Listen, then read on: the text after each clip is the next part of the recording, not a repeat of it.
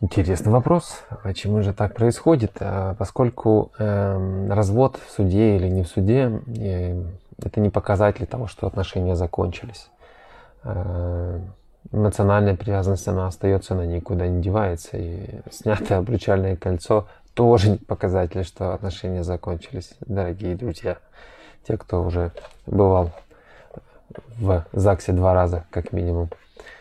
Вот, поэтому э, тут важно, что э, понять для себя, что я, э, да, заканчиваю сейчас отношения.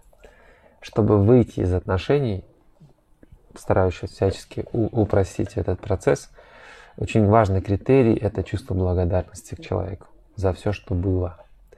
И как только у вас есть чувство благодарности, и только, потому что порой там еще обиды какие-то, претензии и прочее, прочее,